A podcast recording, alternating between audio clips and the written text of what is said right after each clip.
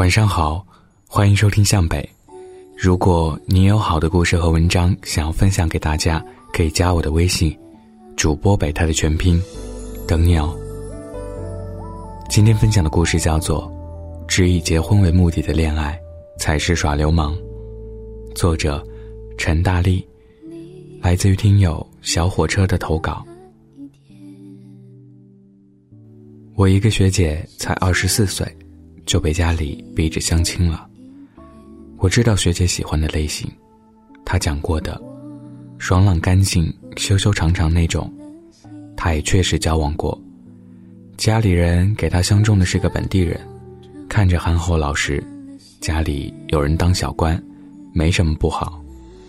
但学姐就是说，不行，没眼缘。她被家里人责备，她也是谈婚论嫁的年纪了。就在你公司隔壁上班，双方家长都认识，你们俩处了大半年就能扯证了，你为什么不干？都这个年纪了，你还要轰轰烈烈爱一场吗？蛮让人唏嘘的。不知什么时候起，拿真心轰轰烈烈爱一场，成了一件奢侈的事。很多人都不愿意，毕竟，真心是轻飘飘而形而上的东西。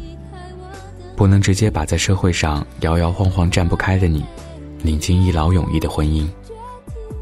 于是，这些为婚而婚的目的至上者，赶紧把你往安稳的生活轨道里推。很多年长的亲戚嗑着瓜子，甩着眼色告诉你，两个人将就着，怎么过都是一辈子。前段时间在网上看到一个触目惊心的话题。嫁给了自己不喜欢的人，如何强迫自己跟他进行身体上的亲密接触？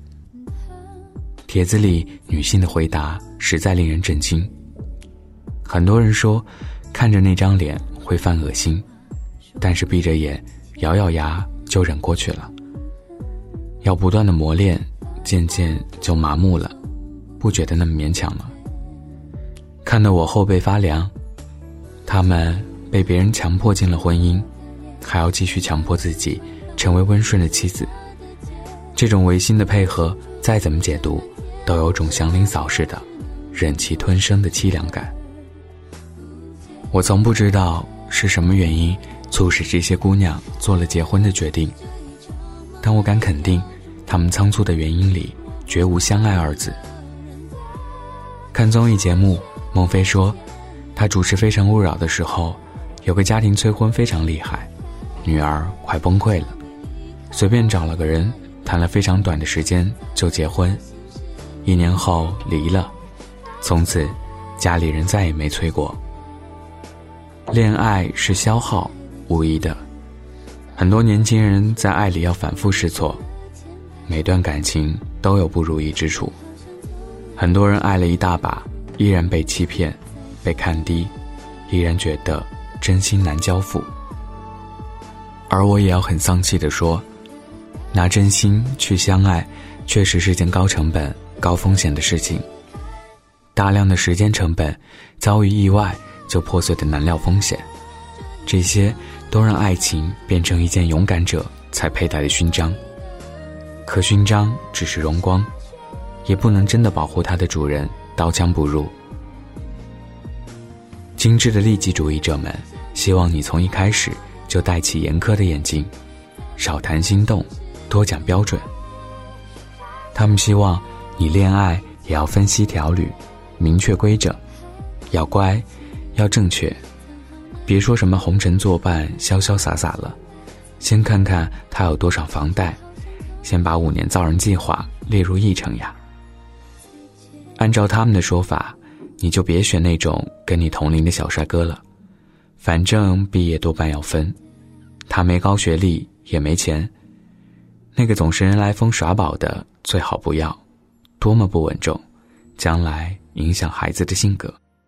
也别讲那些高档的精神同步了，先把徐汇区的房子看了，首付都给不了，那结婚后还怎么做屋檐下谈人生啊？很多人还是不太乐意听新时代女性独立论，因为他们认为婚姻不过是目的而已。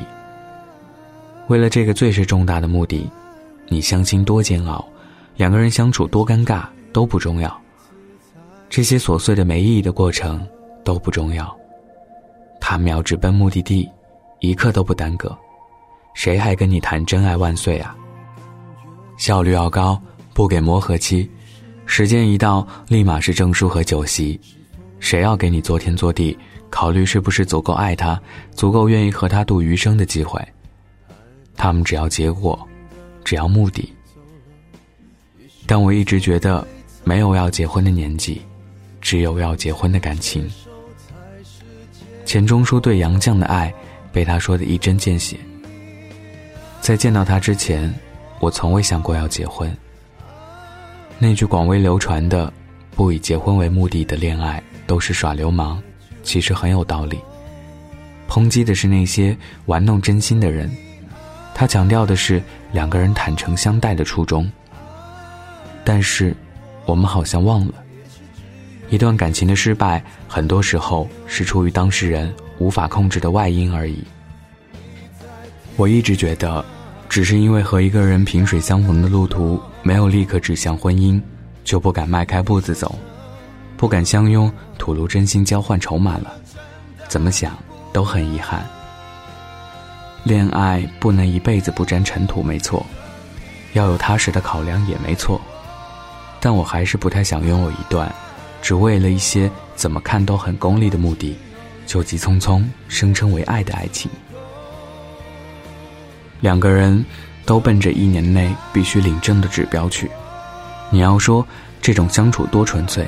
其实很难让人信服，说不定在相拥之后，心里面惆怅一句：“我待会儿要怎么打探他父母的年收入啊？”把真心当奢侈品，把真情藏掖起来，只为了紧赶慢赶完成形式的婚姻，以及只为了最短时间内结婚而谈的恋爱，得多可悲！不以结婚为目的的恋爱是耍流氓，没错。